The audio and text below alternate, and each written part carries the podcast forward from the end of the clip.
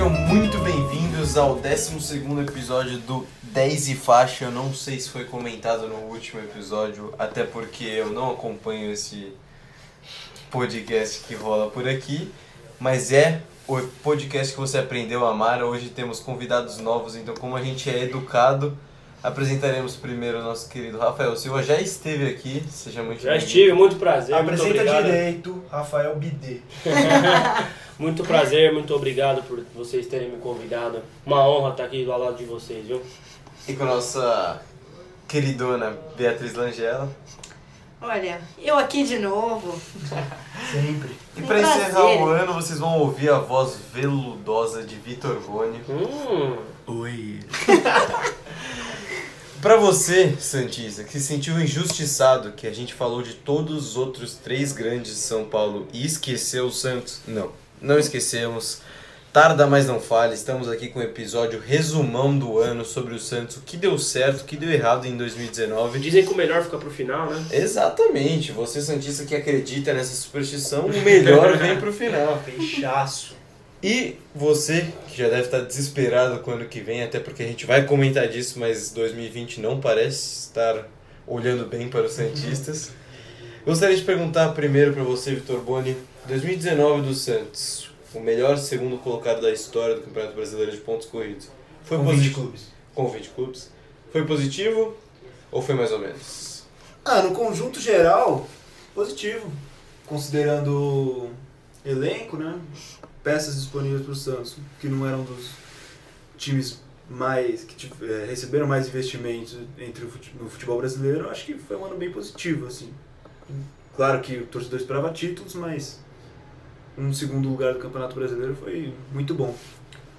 Você, Rafinha, esperava mais? Não, não esperava mais, inclusive esperava menos. Eu acho que você chegar pro Santista e falasse no começo do ano que ia fazer uma campanha dessa no Campeonato Brasileiro, a segunda melhor campanha de um segundo colocado, com 74 pontos no Campeonato Brasileiro, com, com 20 clubes.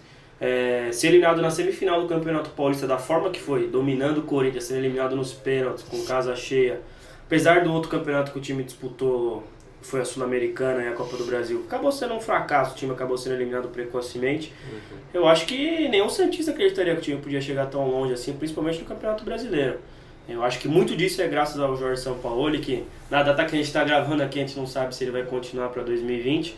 Acho que muito disso ele conseguiu implementar o seu estilo de jogo, ele tinha as peças que ele conseguiu fazer esse trabalho acontecer. Então eu acho que o ano foi ótimo para o Santos, apesar dos pesares.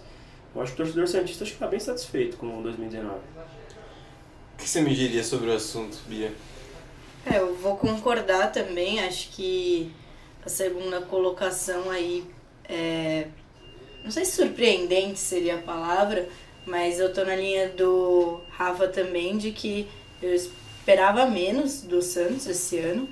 E muita gente fala, né, que é, Santos e Palmeiras tinham aí a, a pontuação para ser campeão esse ano, não foram porque o Flamengo fez uma campanha espetacular, mas eu não, não esperava essa campanha do Santos e acho que é, deu muita alegria pro torcedor, assim, né? Teve muita casa cheia, é, aí no último jogo contra o Flamengo goleou. É o tal do futebol bonito, né? É, que foi muito discutido esse ano, né? Uhum. Mas acho que nesse sentido, pelo menos, e ter a figura do Sampaoli que super encaixou com o Santos, né? A cidade abraçou ele, o time, os jogadores. É, então, acho que apesar de não ter tido títulos, foi um ano feliz para o Santista. E já que você citou o Hermano Sampa, vou jogar essa discussão aqui para vocês. Porque já rolaram movimentações, vão rolar mais movimentações nessa janela de transferências. Vocês acham que o elenco do, do Santos ele tem só a se fortalecer ou o que já era mediano, já era mediano para bom, vai ficar pior ainda? É, o Santos vai ter muitas saídas importantes agora, né? O Jorge na lateral esquerda, o Gustavo Henrique na defesa, o, o Luiz Gonzalez que já não estava sendo muito utilizado, mas também eh, tem qualidade, poderia ser útil caso se recuperasse. É, Veríssimo é uma possibilidade. Veríssimo é uma possibilidade e são saídas peças essenciais para o time do Santos que não tem muita previsão de recomposição, né? Porque já foi um ano difícil de investimento para o Santos e a previsão é de que seja ainda pior no ano que vem. Então, o torcedor santista não pode esperar muitas contratações caras, assim, muitas contratações badaladas. Vai mais uma vez ter que se basear muito no, nas peças certas, contratadas a baixo custo e nos, na, nos jogadores revelados na base.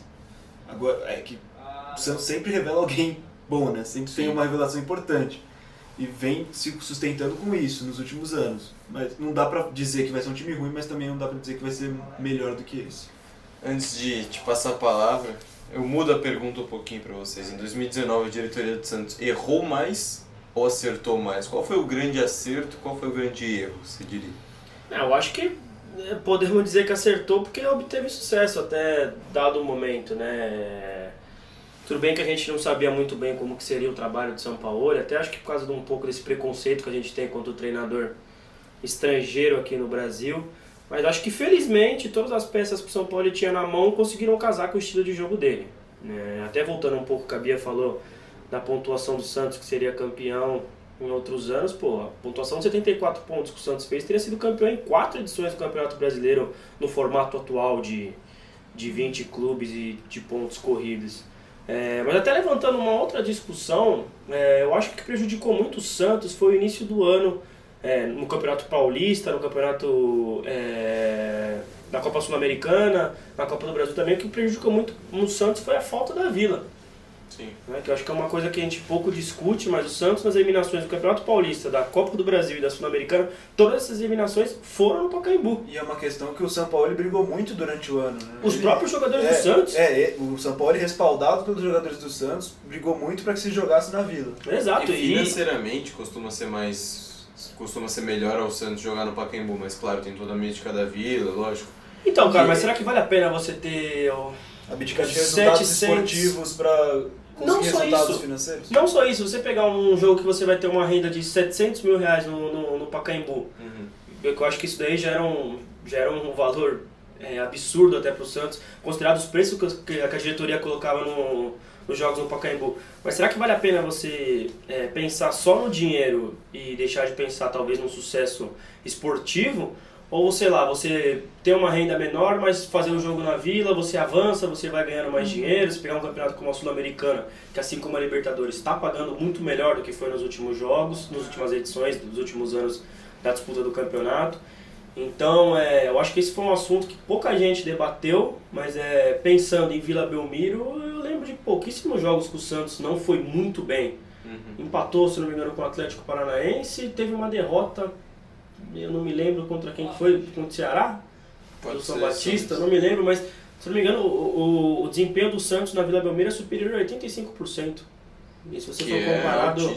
É total, né? Nenhum time do Brasil, acho que tirando o Flamengo, nenhum time do Brasil tem desempenho como mandante superior a 85%. Sim. E se você pegar as derrotas do Santos para Novo Horizontino no Campeonato Paulista, até mesmo a eliminação para o Corinthians nos pênaltis, que mesmo ganhando o jogo no tempo normal foi eliminado nos pênaltis, é, o empate contra o, o, o, River Plate do Uruguai na Copa Sul-Americana, a derrota para o Galo de virada na Copa do Brasil, todos os jogos foram no, no Pacaembu. Sim. Né? Então acho que o fator casa foi algo bastante importante para o Santos. Mas acho que apesar de tudo o balanço é muito positivo para o ano. Né? Eu acho que o Santos acabou acertando nas contratações justamente por elas terem se encaixado no estilo de jogo do treinador. Mas é algo que tem que se pensar, justamente por isso. O Santos, o planejamento do time, acho que tem que passar por muita, muito do que. Quem que vai comandar o time para o ano que vem? Né? Primeiro a gente tem que ter noção do planejamento que vai ter, é, da verba disponível para contratações e a partir disso modelando e tentar achar um treinador que seja compatível com tudo isso, que consiga casar com, com todos esses fatores, porque senão vai passar mal. E essa é justamente uma. Desculpa, a gente está falando do caso fique, mas a gente não sabe se o São Paulo... É sim, sim, falei no, no é. começo é, aqui, o, é, a gente tá gravando... Ah, tá. Até o momento da gravação, o resultado mais óbvio seria a saída do São Paulo, até porque está brigado de um jeito bizarro, que não se briga com a diretoria. É, tá exigindo uma verba de, de, de 100 milhões de reais, sendo que, pô, sim. os padrões do Santos é algo muito difícil. Exato, né? essa relação entre diretoria, ou melhor, presidente e treinador é beira o amadorismo. O treinador não conversar com o presidente é amador. Se você, se você foca que nem você falou, no São Paulo ele ficar ou não pro ano que vem, toda uma discussão gira em torno disso. Quem será que comanda o time pro ano que vem? Por favor, Bia, volte ao, ao seu raciocínio só pra. Ah, eu ia dizer que muito do que o Sampaoli pediu pra ficar passa por isso. Ele quer peças pra conseguir disputar a Libertadores ano que vem. É, não sei se é né, de igual pra igual, não sabemos como vão ser os times ano que vem, mas Ele quer disputar o campeonato. ele quer disputar de verdade, né? Não quer ser Campeão. eliminado é, na fase de grupos. Acho que é, passa por isso. Tanto o que você falou, quem vai ser o técnico do Santos e quem ele vai pedir, é, isso passa também pelo Sampaoli, porque é isso que ele quer pra ficar. É, você olhava pro elenco do Santos no começo do ano, eu te perguntei inclusive do erro, porque eu já vou tocar no nome desse jogador cujo. cujo É, nosso querido quem Vitor é. Boni tem muito apreço. Mas falando agora de São Paulo especificamente, você olhava pro elenco do Santos, você fala com certeza essa frase, ele tirou leite de pedra. Sim. Porque no Não começo do Santos. Não, não agora olhando pro final, do jeito que ele conseguiu, tipo, pegar o maior potencial dos caras e elevar ao máximo. Mas no começo do ano, que a gente falava, puto, o Santos não tem nem meio campo. Aí apareceu o Pituca jogando mais do que realmente sabia. Naquela época, o Giamota comendo a bola, Uhum. que depois caiu muito. Tipo, e o Sanches, claro, mantém um nível que já, já era bom, que continuou ótimo. Eu acho que ele tirou do elenco muito mais do que poderia tirar, que outros técnicos não conseguiriam. Eu acho que Isso- não. Eu acho que não, porque se você parar pra pensar, é, o Marinho se mostrou ser um bom jogador no Vitória, no Ceará, apesar de quando ele foi com um time maior no Grêmio, ele não, não conseguiu render tanto. O Eduardo Sacha, a gente sabe que é um bom atacante, foi teve a principal passagem dele no Goiás, mas todo mundo sabia que ele, é- que ele é um bom fazedor de gols. o Sacha teve um- uma bela fase bem Mas, cara, ele foi, concordo. inclusive, inclusive nesse ano, ele foi recuperado nesses últimos jogos aí, nesse Mas ele- sai até final de temporada. Concordo com você, mas cara, você pegar o Soteudo, que foi uma aposta do Santos, que ninguém sabia quem era esse cara que tem 21, 22 anos, se eu não me engano. Foi uma aposta. Mas agora, pelo amor de Deus, fazendo as comparações. Mas o Flamengo, o Flamengo também apostou em um monte de gente que, que ninguém sabia mais ou menos quem que era, ou eram jogadores que ninguém botava muita fé, que nem Bruno Henrique chegou, apesar de, de sair conturbado no Santos, ele tinha aquele problema de visão dele. Aí você vai pegar o Rafinha, quando ele chegou aqui, pô, o cara era reserva do, do, a vida inteira do Bayern de Munique. Felipe Luiz, pô, o cara já tá velho. Gerson saiu daqui muito cedo no Fluminense e a gente não sabia que ele jogava 10% dessa bola que ele vem jogando. Então foram apostas. E pra mim foram apostas que o Santos também fez, assim como quebrou a cara, que era o cara que eu acho que você ia falar que era o Cueva. Mas, cara, a bola que o Cueva jogou no- nos três jogos da Copa do Mundo do Peru, tudo bem, errou o pênalti lá tal, mas, pô, ele passava uma impressão, uma impressão que, que inspirava confiança. Eu acho que pro Nunca meu passou, time, Nunca passou. eu discordo, cara. Eu, Passou. eu o jeito contrataria ele pro olha meu o jeito time. que ele saiu de São Paulo. As Tudo apostas bem, do Santos foram. A gente sabe que ele é um bom jogador, ele pode não ter rendido no. São Paulo. Não, ele tem qualidade. Mas, Então, mas a gente sim. sabe da personalidade dele. E é nesse ponto que eu tocar. Pra mim foi um erro de São Paulo ele trazer ele pelo preço que trouxe. Exato. trazido talvez uns 3 ou 4 jogadores Exato, que... Ele vai começar a pagar agora. Sim. Vin- 26 milhões, se não me engano, vai começar a pagar agora. Mas, cara, A gente- são a gente sabe- apostas. Mas a gente sabe quem é o Cueva. O cara saiu, o cara ia pra seleção, voltava três dias depois do, da data de representação. O cara time chegava fase tirava foto tomando cerveja. cerveja, aparecia em vídeo na festa, Mas brigando. então, mas e qual que é a diferença de apostar? coisa. Mas qual que é a diferença de apostar num cara desse e apostar num Marinho que não jogou nada no, no Grêmio? A diferença de apostar É, num, num, num próprio, num próprio É, Jean. Mota que não tava jogando nada até o São Paulo jogar. Tudo bem que ele comeu a bola no primeiro semestre. E Acho que ele gastou tudo. Acho que ele gastou tudo nos primeiros seis meses. Mas é mesmo Eduardo Sacha.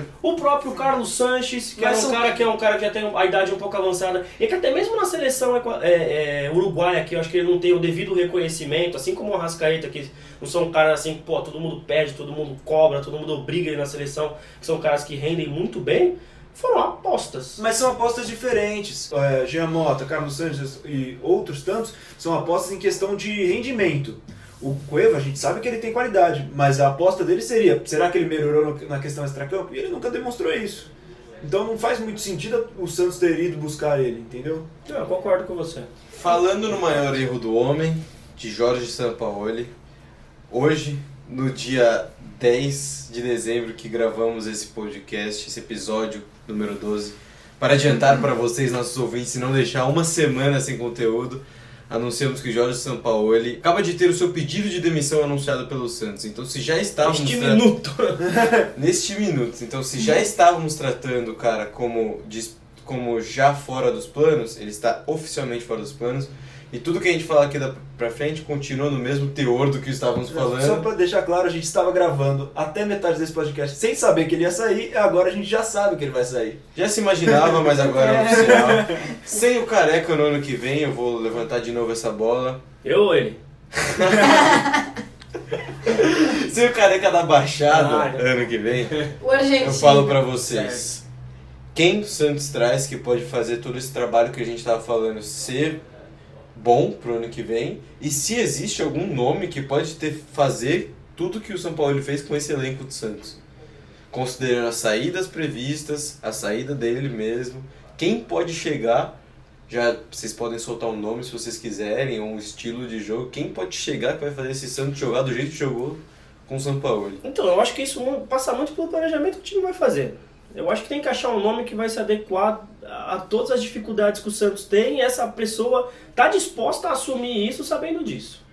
Né? Vai saber que o time vai ter uma verba é, limitada, vai saber que as peças são essas e vai falar assim, pô, eu tenho esse time aqui na mão. Vai Acho que em primeiro lugar o Santos precisa definir quem vai sair. Sim. Tá bom, ó. Saiu esse jogador, nós temos X caras pro elenco. O elenco é esse. Chegar pra um cara e falar, pô, temos essas peças, você tá disposto a assumir isso, e a gente tem essas verbas para você buscar reforços pontuais para tal área que ele achar mais conveniente. Eu acho que o, o principal reforço do Santos vai ser o planejamento. É, eu acho que vai ter que definir uma estratégia, como é que vai, vai traçar o ano pro ano que vem, a partir disso estabelecer metas e até mesmo estilo de jogo, né? Eu acho que muito disso se passa pelo planejamento que vai fazer, vai se reforçar mais onde, aqui, ali, e acho que isso também passa muito pelo Santos, E, pelo treinador. e mudar muito o lado político. Muito. Com porque certeza. com certeza o lado político foi uma das grandes, um dos grandes fatores que fez o São Paulo sair. Pra quem não se lembra, no começo do ano, ele. é, Logo depois de chegar, já tiveram muitos. é, muitas confusões entre ele e a, Discussões públicas. públicas entre ele e a diretoria. É, é, Chegou-se a ter a hipótese de que ele poderia já sair com menos de três meses de trabalho, poderia pedir demissão. É, mas no meio do ano chegou o Paulo Autuori para fazer esse meio de campo entre o José Carlos Pérez e o, o, o Sampaoli, amenizou um pouco a situação, mas aí depois, lo- logo no final de novembro, começo de dezembro, Paulo Autuori pediu demissão também, inclusive por uma declaração do Pérez no Mesa Redonda, é, cobrando a escalação do Cueva, Sim. porque ele é caro e tinha que vender e se não joga não vende. Então, essa situação política do Santos prejudicou muito o time durante a temporada e é uma das coisas que tem que ser resolvidas urgentemente. Eu acho que essa situação Agora sem São Paulo ainda mais. que a gente ainda não tinha citado, que você acabou de levantar, é muito importante a gente citar. Porque o Paulo Autori não é perfeito, não é o dirigente dos sonhos, mas é um cara muito sério. O Paulo Autori ele não leva desaforo para casa e ele, inclusive, justificou isso quando pediu a, saí a saída dele agora nesse final de, de ano de 2019. Ele falou: Eu não vou ter o presidente. Eu não vou ter o presidente dizendo o que eu vou fazer ou o que o meu técnico vai fazer. Então, se eu vou ser essa ponte entre o presidente e o técnico, eu não vou aceitar com que o cara venha a público pedir para eu escalar jogador X ou Y. E assim o autor pediu para sair fora. Eu vejo, estando de fora da situação do Santos, não sou setorista, não acompanho diariamente, não sou torcedor, mas vendo essa situação de fora, que o Pérez é um problema tão grande no Santos quanto é o Leco no São Paulo. Eu acho que é um problema bem grande que, claro, não vai resolver ano que vem, até porque o mandato dele vai até o final do ano do seguinte ano, então vamos ter que lidar com o Pérez e o, o, o que de planejamento ele vai trazer. Porque o meu, o meu medo, como amante do futebol e gostando muito do jeito que joga o Santos, é o Pérez dar uma de clássico dirigente brasileiro e trazer um Abel Braga. Trazer um. Adilson Batista. Adilson Batista já é um nome mais radical, mas o Abel Braga é um nome perfeito para essa tal de, de, de classiquez da, dos diretor, da diretoria. Um Filipão. É, eu É. discordo um pouco que você falou do Paulo Autori, porque eu acho que o histórico recente dele diz um pouco do contrário. É, ele saiu do Atlético Paranaense, se não me engano, em 2017, que ele estava sendo treinador lá. foi- ele saiu campeão paranaense, inclusive. É, e para assumir a diretoria de futebol do clube, ele ficou, se não me engano, três meses e saiu. É verdade. E aí ele tirou um período sabático, virou diretor de futebol do Fluminense, três meses, saiu. Sim. Deu mais um tempinho, ele virou técnico do Atlético Nacional, deu dois, três meses, saiu de novo. E aí agora ele assumiu o Santos esse ano, deu dois, três meses e saiu de novo. Então, é, o período de trabalho dele não me inspira tanta confiança assim. Sim. Eu quis dizer a seriedade não é nem em relação ao, ao trabalho bem feito. Eu só acho que ele é um cara bem na lata, entendeu? Tipo, ele se der alguma, alguma presepada, ele fala. Eu só senti É. isso muito na. na é que ó, tem a voz grossa, né? Na própria voz séria ali do maluco ali, eu senti esse, essa seriedade. Mas é verdade que você levantou, ele realmente não, não tem conseguido se É, segurar então. em nenhum lugar. Mas já, já aproveitando o que você falou, eu acho que o Santos tem que aproveitar da mesma forma que ousou em contratar o São Paulo. Eu acho que vale a pena tentar uma ideia um pouco mais nova. Porque eu acho que você pegar as opções de mercado. É. Se manter ousado, com Sim, certeza. porque eu acho que as opções de mercado no Brasil são, não tem nada de novo. Não, não tem. Não acho que tem nada de novo. Acho que até mesmo a própria nova safra que todo mundo fala, assim. É, Rodrigo Santana, que foi no Atlético Mineiro, não conseguiu fazer um bom primeiro trabalho. Thiago O. Carilli, é, o próprio Thiago Largue também não. O Carilli no Corinthians, pô, Nossa. todo mundo já sabe como que é e eu acho que o estilo dele não casa Não, com o tipo que o Santos Ele é apresentou. completamente anti-Santos. É, então eu acho que vale a pena o Santos é, a- a- apostar num, naquele cara que tava sendo o do Defesa e Justiça, que tava até sendo O Becati, não é? o, o BK7. BK, BK7. Isso, BK7. Isso. Então, acho que vale a pena Tem apostar a- num cara desse, que, Ariel- era, que é Ariel inclusive o... Holan, Ariel É, Holan, o- Eu acho que não tem nada demais tentar achar uma, uma Manter outra... na linha gringa, vocês acham? Não, acho que nem na linha gringa, mas na linha de novas ideias. necessariamente. Na linha de Eu novas vou- ideias. E, e o, e, o, e o BKSS, ele era, foi auxiliar do São Paulo, então acho que ele tem a mesma ideologia de jogo dele, mais ofensiva, mais objetiva. É, eu aproveitaria que o São Paulo ele iniciou um bom trabalho, é, tem um, uma base ali de um time montada, é, aproveitaria um técnico numa linha parecida para não, não jogar isso no lixo. Com certeza. Porque contratar Abel Braga é jogar Que é isso o no comportamento clássico dos diretores brasileiros. lixo. É, Pegar um cara completamente fora do, do que é a linha do técnico anterior. Exato, a gente já discutiu isso em episódios anteriores, que falta no Brasil é essa noção de identidade De jogo. de jogo. A gente não, por exemplo, o Santos eu acho que é o time no Brasil que mais tem isso. Talvez seja até disparado essa coisa, porque o Santos, você não pega um, um treinador e faz o Santos jogar pra trás. Até treinadores que são retranqueiros, Jair Ventura, por exemplo, não conseguem, eles não, não se criam no Santos. Então acho que é, já é um ponto positivo pro torcedor do Santos já se tornar esperançoso, é que pouco provável de chegar um treinador retranqueiro, até porque o cara seria escorraçado nas primeiras semanas de, de, de mandato. Eu acho que pode ser até esse de recorrer à base, né? A base do Santos que é tão vitoriosa, assim, Sim. de jogadores. Pô, vamos ver o trabalho que... Apesar do Santos não ter vindo tão bem nas últimas duas, três copinhas, não, não acabou não chegando, mas, pô, vamos ver aí se no, no começo do ano não surge um, algum bom jogador, um bom trabalho, um bom técnico. Às vezes a solução pode estar na base, até mesmo como o Corinthians fez, né? Sim. Que trouxe o Carilli, que acabou dando um sucesso, é, até mesmo... O próprio Coelho agora, ele faz a transição é, do para o Thiago Nunes de um jeito bem legal. Que pôs o time pra frente. Não teve resultados ótimos, mas ele pôs o time pra É, porque ele frente. também não teve muito, muito tempo de trabalho. Mas Lógico. enfim, é, eu acho que a solução também pode estar isso. Porque é, é o que eu falei antes. Eu acho que isso vai passar muito pelo planejamento. O que o Santos quer, qual o estilo que eles querem buscar. Continuar nessa pegada mais ofensiva. Ah, então tá bom, então vou optar por tal. Ah, um, escolher um, um estilo de jogo mais equilibrado. Então acho que tem outros nomes. Mas acho que o Santos acho que tem que continuar essa linha mais ousada, tem que tentar arriscar mesmo, assim como arriscou com o Jorge Sampaoli, que agora ele sai como unanimidade aqui no Brasil, mas Sim. quando ele chegou também ninguém falava que, porra, olha o Sampaoli, agora vai dar tudo certo.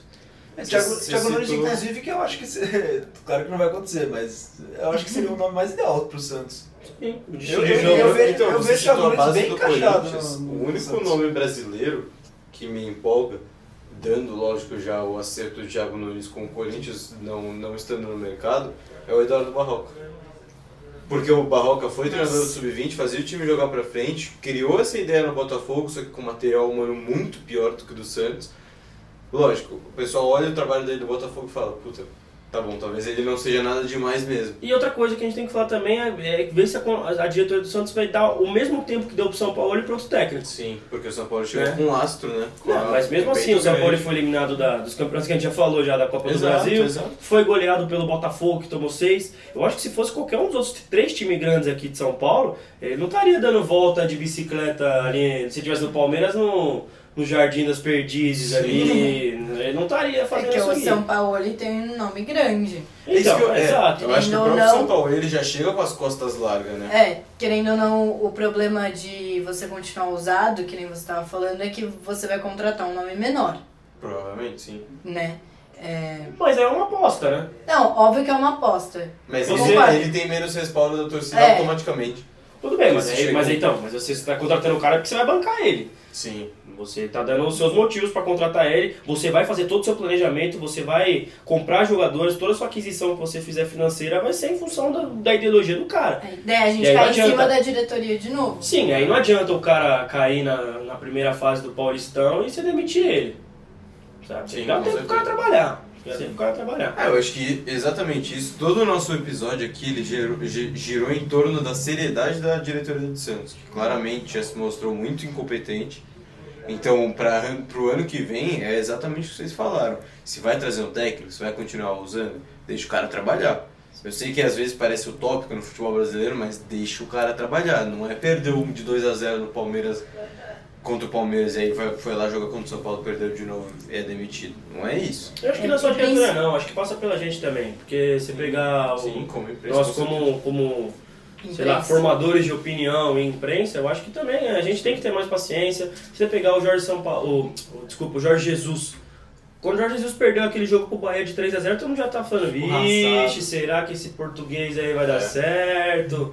Será que ele é isso tudo mesmo? Então, acho que a gente também tem que prezar pela continuidade do trabalho e vamos ver o que o Santos tem pra apresentar. É, Principalmente o, o Santos, que até pelo que a gente comentou antes, é, em questão financeira, não, não vai fazer grandes contratações ano que vem, é, não vai vir com um time totalmente renovado, né? Em questão de, sei lá, grandes nomes.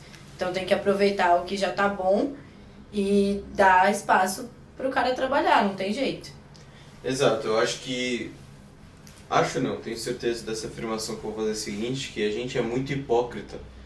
Porque a gente sempre prega pela, pela, pela manutenção dos técnicos e como, e como cada jornalista tem seu time, a gente prega pela, pela manutenção dos técnicos até que seja o nosso time. Até que o cara que esteja perdendo seja, o, o- seja do time que a gente torce.